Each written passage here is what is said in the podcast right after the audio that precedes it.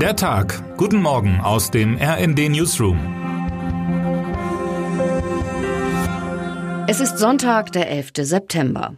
Angesichts von Krieg, gewaltigen Turbulenzen auf den Energiemärkten und der Trauer um Queen Elizabeth II. lässt sich leicht vergessen, wie sich Wandel in Demokratien für gewöhnlich manifestiert. Mit Wahlen.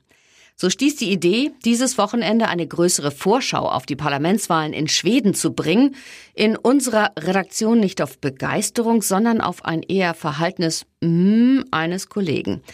Dabei geht's in Schweden heute um ziemlich viel, wie unsere Autorin Julia Weschenbach berichtet. Die rechtspopulistischen Schwedendemokraten hoffen nämlich darauf, dass ihr Höhenflug alsbald in der Regierung endet. Ohne die Unterstützung von ganz rechts, das ist den moderaten Kräften inzwischen klar geworden, kann sich das bürgerliche Lager die Übernahme der Regierungsmacht wohl abschminken. In Umfragen liegen die Schwedendemokraten gleich hinter den Sozialdemokraten von Ministerpräsidentin Magdalena Andersson. Schweden in den Händen von einwanderungsskeptischen Rechtspopulisten? Mit dem Land verbinden wir zuweilen immer noch romantisierende Klischees. Alle sind dort netter zueinander. Dank Ikea ist drin wie draußen alles besser und praktischer designt. Und gesellschaftlich sind uns die Landsleute von Greta Thunberg und Pippi Langstrumpf ohnehin einige Jahre voraus. Dabei quält Schweden schon seit Jahren eine Debatte über Bandenkriminalität und Gewalt in den Großstädten. Unruhen und Krawalle haben das Bild vom heilen Bullabü längst zerstört. Schon jetzt sind 2022 so viele Menschen bei Schusswechseln gestorben wie im ganzen vergangenen Jahr.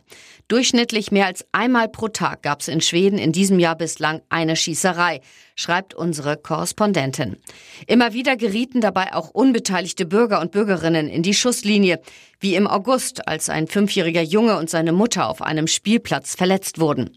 Das führt dazu, dass die Schwedinnen und Schweden vor der Wahl erstaunlich selten über Energiekrise und Inflation und sehr oft über den Kampf gegen die Bandenkriminalität diskutieren.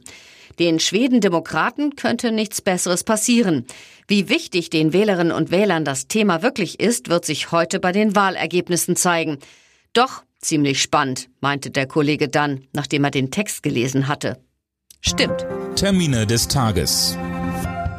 In mehr als 80 Regionen Russlands gibt es Wahlen auf unterschiedlichen politischen Ebenen. Heute enden sie. Ergebnisse werden für morgen erwartet. 15 Uhr beim Formel 1 Grand Prix von Italien kämpft Ferrari gegen den Frust der vergangenen Wochen an.